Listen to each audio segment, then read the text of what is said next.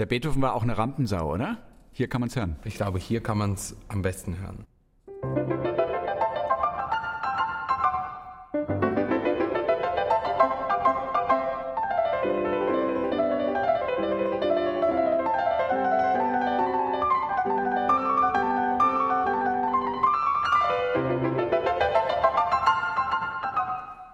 So. Igor, ich dachte, du hast Kopfweh.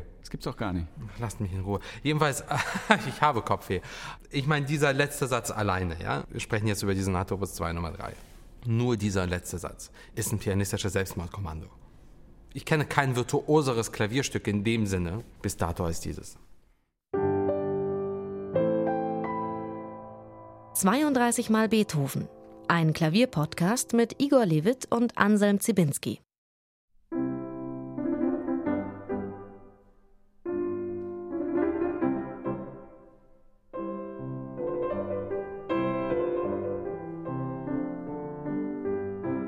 Dritte Folge unseres Podcasts mit Opus 2 Nummer 3 in C-Dur, der dritten Klaviersonate von Ludwig van Beethoven.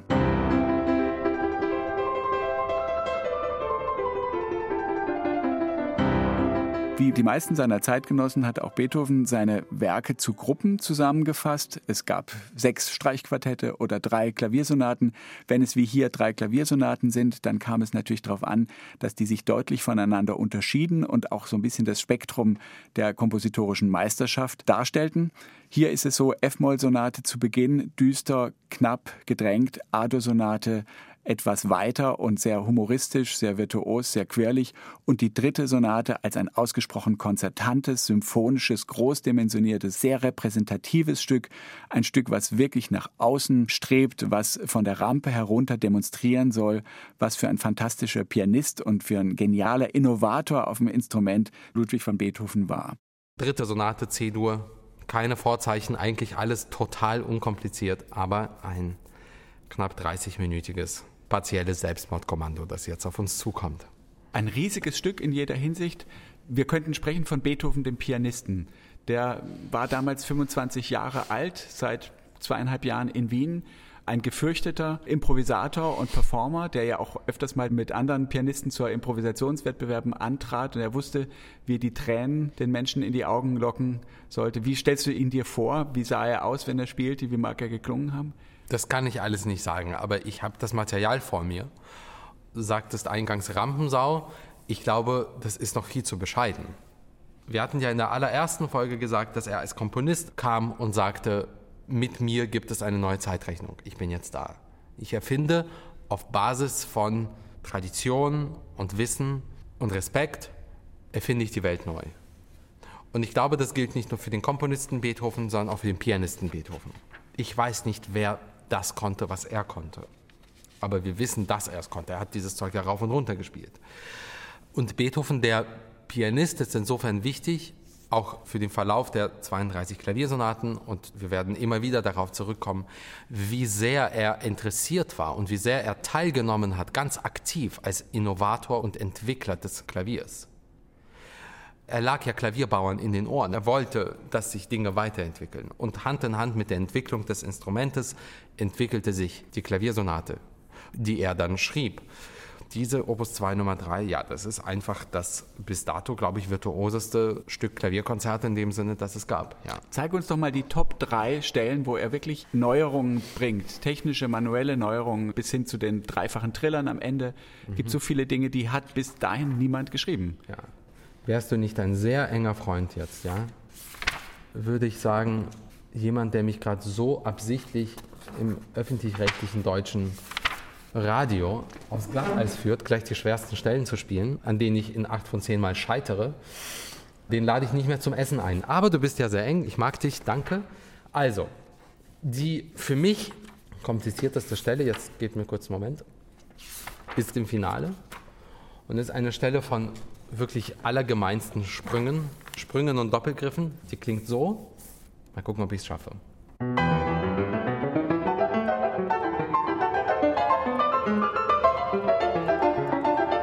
Und so weiter. Das ist wahnsinnig gemein. Es ist gemein, diese Stelle für sich zu spielen. Ihr stellt euch mal vor, diese Stelle kommt nach 20, 22 Minuten Schwerstarbeit Das ist schon ein ziemlicher pianistischer Paradigmenwechsel hier. Nur dieser Moment. Ich habe vorhin angespielt als Eröffnungsstück den Beginn dieses Finales.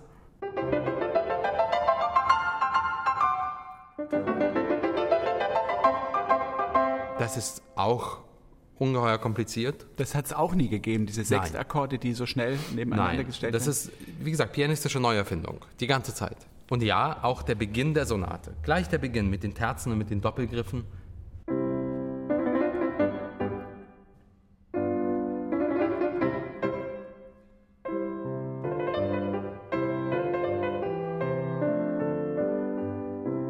Dann später kommt, dann.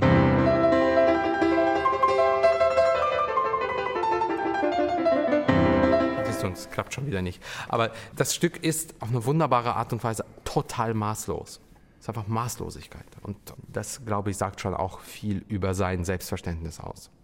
Es gibt da ja diese solistische Ebene und es gibt die orchestrale Ebene. Die solistische Ebene führt irgendwann dazu, dass am Ende des ersten Satzes eine richtige Kadenz vorkommt. Das müsstest du auch mal kurz vorführen, wie man da hinkommt und was die da eigentlich soll. Das ist ja ungewöhnlich. Ja, die Kadenz, ich blätter jetzt gerade immer wieder hin und her. Die Kadenz ist insofern wieder eine musikalische Weltneuerfindung, weil er etwas tut, was dann später ganz häufig vorkommt in seiner Musik. Ich benutze wieder diesen Begriff, Musik wird zu Geräusch oder Melodie wird zu Harmonie. Das frappierendste Beispiel wahrscheinlich ist die Eröffnung der berühmten Sturmsonate.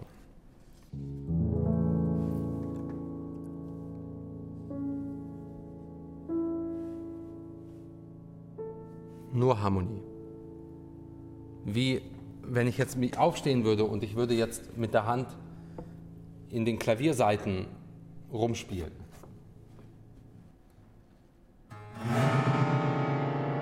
So klänge es vielleicht 1980. Ja? Ich mache nur Geräusch. Ich erschaffe quasi nur Raum. Beethoven erschafft Raum. So, springen wir zurück. Sonate Opus 2 Nummer 3.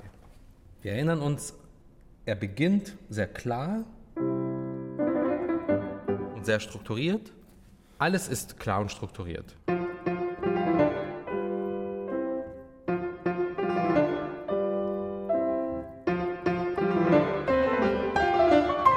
Und dann passiert das.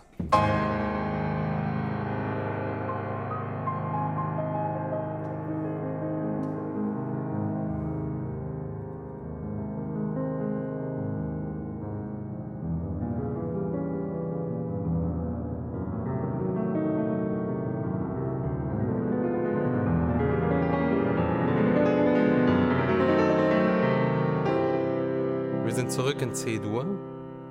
Nach einer improvisierten Geräuschkulisse eigentlich. Und es beginnt eine Klavierkadenz.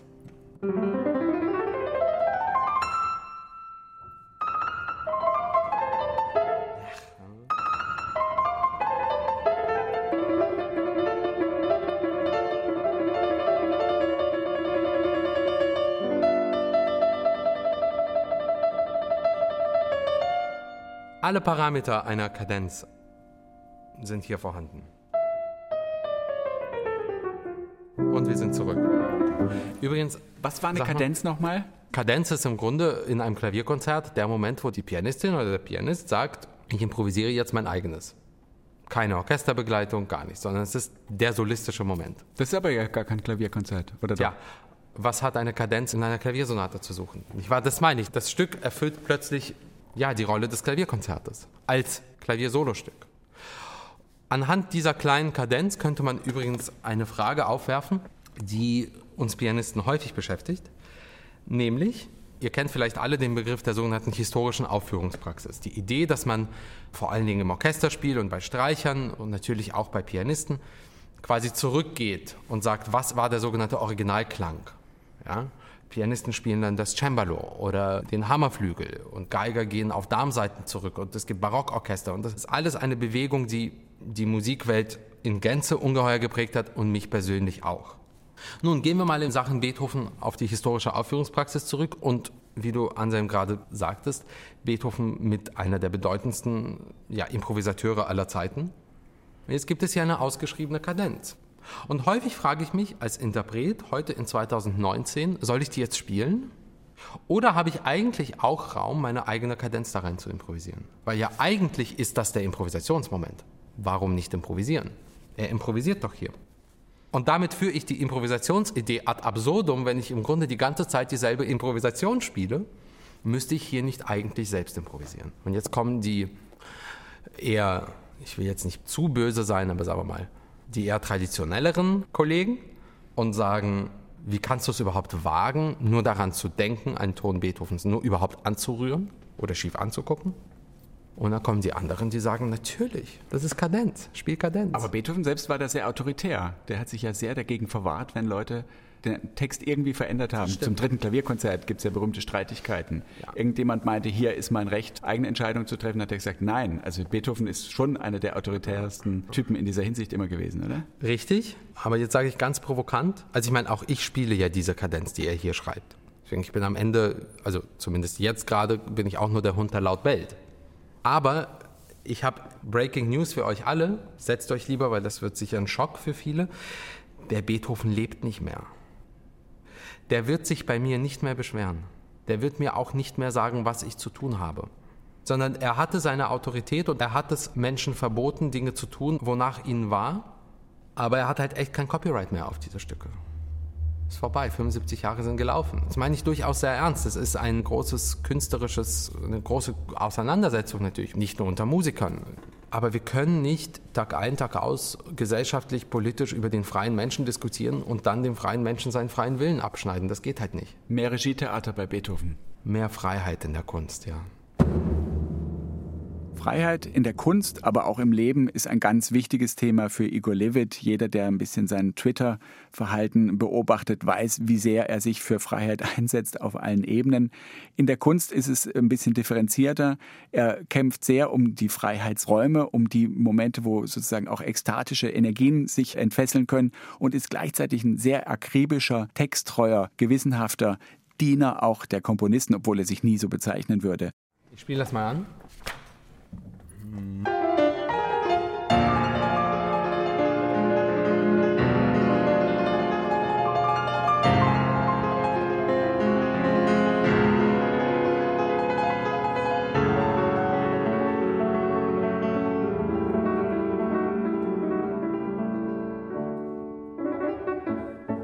Solche Geschichten. Auch das wieder ja eigentlich eine orchestrale Geräuschkulisse. Warum das so ist? Weil es halt so ist. Das ist aber noch nicht die Wiederkehr des Themas, Nein. sondern das ist eigentlich nur eine Zwischenstation. Eine Art Scheinreprise, ja. Weil eben, glaube ich, hinter diesem Stück die Idee steht der pianistischen Grenzsprengung. Interessanterweise ist das andere Stück, was, glaube ich, wie keine andere Klaviersonate die pianistische, die gestalterische, emotionale, theatralische, kompositorische Welt durchschüttelt und durchrevolutioniert wie kein anderes, ebenfalls in C-Dur und ist dann die berühmte Waldstein-Sonate, die sozusagen die Dimensionverschiebung nochmal eine andere Stufe stellt. Aber klar, hier ist, zumindest in diesem ersten Satz, bei aller Eleganz, wirklich Muskelspiel. Hier ist Ich bin stark. Du kannst ja vielleicht mal kurz zeigen, es gibt ja richtige Orchestereffekte. Der Anfang, den du zuerst demonstriert hast, ist ja wie ein Streichquartett mal wieder. Ja. Dann gibt es einen richtigen Tutti-Einsatz. Dann gibt es Sachen, die wie so ein Wechselspiel zwischen Bläsern und begleitenden Streichern. Ich spiele euch einfach mal die erste Seite des ersten Satzes dieser Sonate.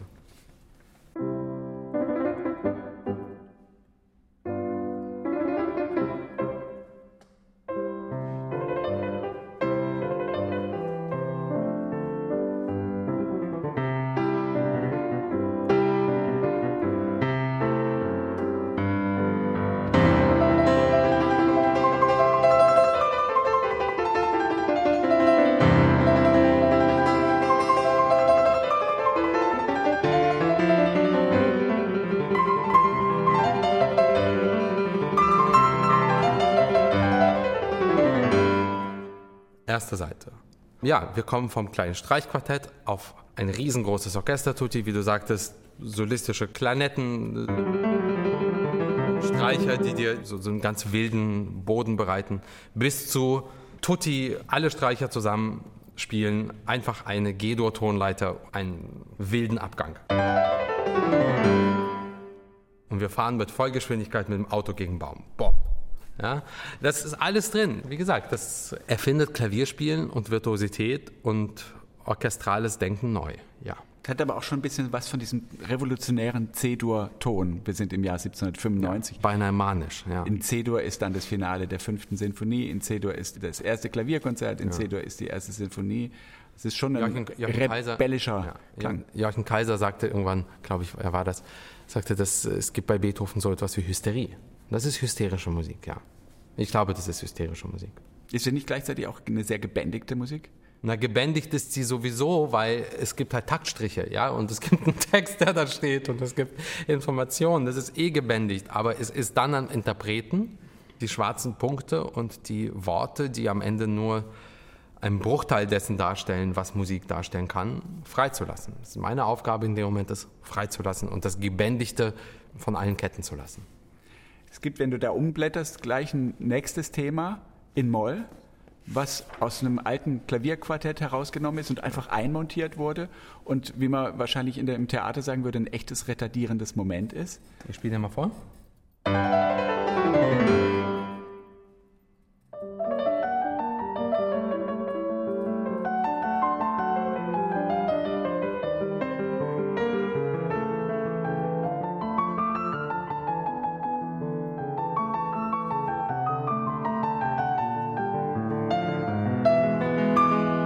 Zurück in die Virtuosität.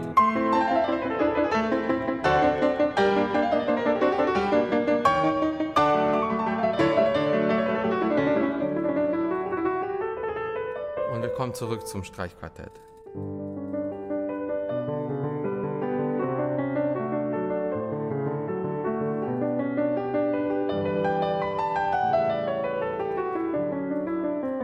Ja, also wir haben alle Eindrücke komprimiert auf kleinsten Raum. Orchester, Streichquartett, Klavier, Solobläser, alles zusammen. das zum Thema davon, Reaktionsschnelligkeit. Weil du ja am Anfang davon sprachst, wie er Räume öffnet. Hier kann man wirklich, glaube ich, sehen, dass es ein sehr gegliederter, sehr vielgestaltiger Raum ist, als würde in jeder Ecke des Raumes ein anderes Ensemble sitzen, ja. oder? Ein bisschen. Ein bisschen übermöbliert. aber toll übermöbliert. Jetzt ist ja das Lustige an diesem Werk, dass man sagen kann, alle vier Sätze haben irgendwo in ihren Themen was mit der Doppelschlagfigur zu tun. Also mit dem das findet sich in der einen oder anderen Form transformiert in allen Sätzen. Vielleicht magst du das ganz kurz nachzeigen. Ich weiß nicht, ob dich solche Dinge interessieren, aber es ist, ist also der schön. erste Satz. Der dritte Satz.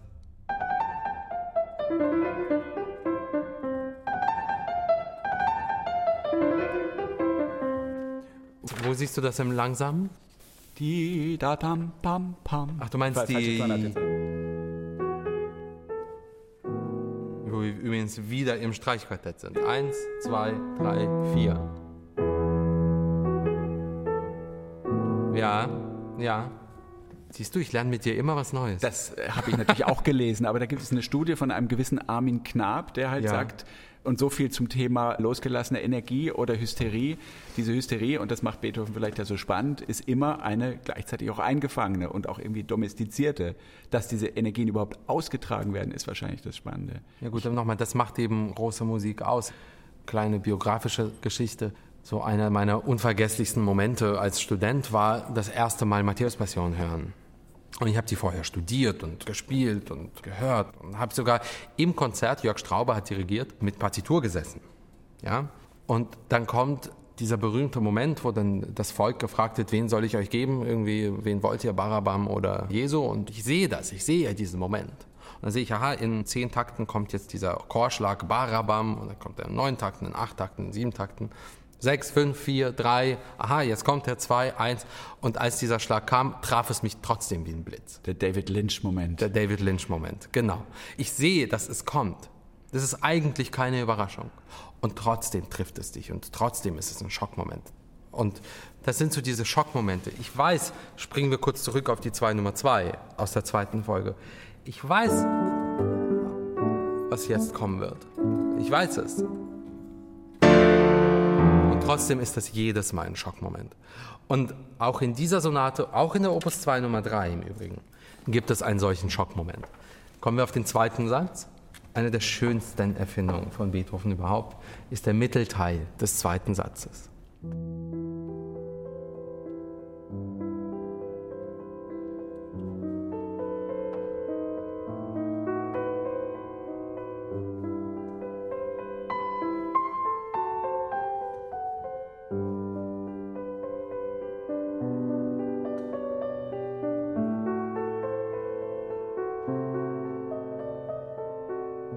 Und so weiter.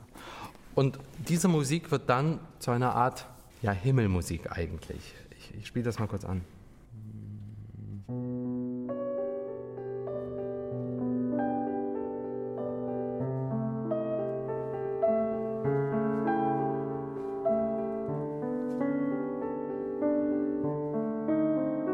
Und so könnte es eigentlich ewig weitergehen.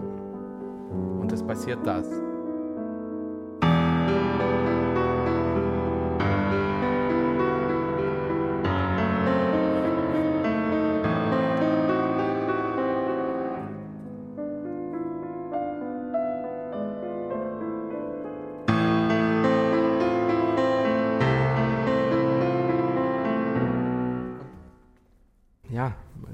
Gesagt, das sind so tendenziell relativ sprachlos machende Momente. Da ist ja auch eine unglaubliche Zerrissenheit, so wie der Satz dann zu Ende geht. Die Musik ist ja eh am Anfang von vielen Pausen durchzuckt oder durchstoßen und dann plötzlich sind diese Riesensprünge zwischen hoher und tiefer Lage und was sehr rhetorisches, was sehr dramatisches. Was er sehr gerne macht.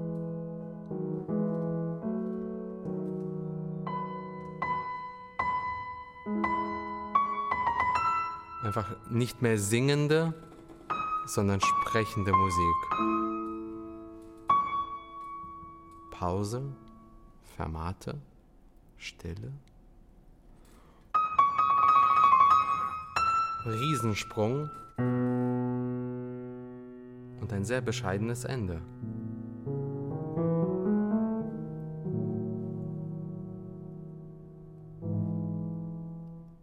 Aus. Und einmal in drei Takten haben wir das Klavier von ganz unten nach ganz oben, zurück nach ganz unten erkundet. Ja, das ist ganz einzigartig, absolut. Also doch viel mehr als nur Pianistenmusik, oder? Ach, sowieso immer viel mehr als Pianistenmusik. Aber du sprichst mal mit dem Richtigen. Mir ist ja das Klavier nie genug. Wir haben ja von Kämmerling gesprochen. Kämmerling, dein Lehrer in Hannover, hat früher manchmal zu dir gesagt, ach, vielleicht werden Sie doch so ein Dirigent, oder? Weil Ja, wobei das war leicht abwertend gemeint. Aber ich habe mich eben immer für alles interessiert und mir war das eine nie genug. Nein, das war immer schon so. Ist das äh, auch einer der Gründe, warum Beethoven für dich so interessant ist? Weil er immer auf so vielen Ebenen funktioniert und auf so vielen Ebenen neue Ja, und weil ich einfach mit dieser Musik auf so vielen Ebenen funktioniere. Ja, diese Musik gibt mir einfach alle Werkzeuge in die Hand, alle Möglichkeiten. Und es hört nie auf. Ein großes Glück, ein großes Geschenk für mich. Wenn ihr Fragen oder Kommentare habt, dann freuen sich Igor Levit und auch ich, Anselm Zibinski, über eure Zuschriften an 32 xbeethoven.br.de. 32 mal Beethoven ist eine Produktion von BR Klassik.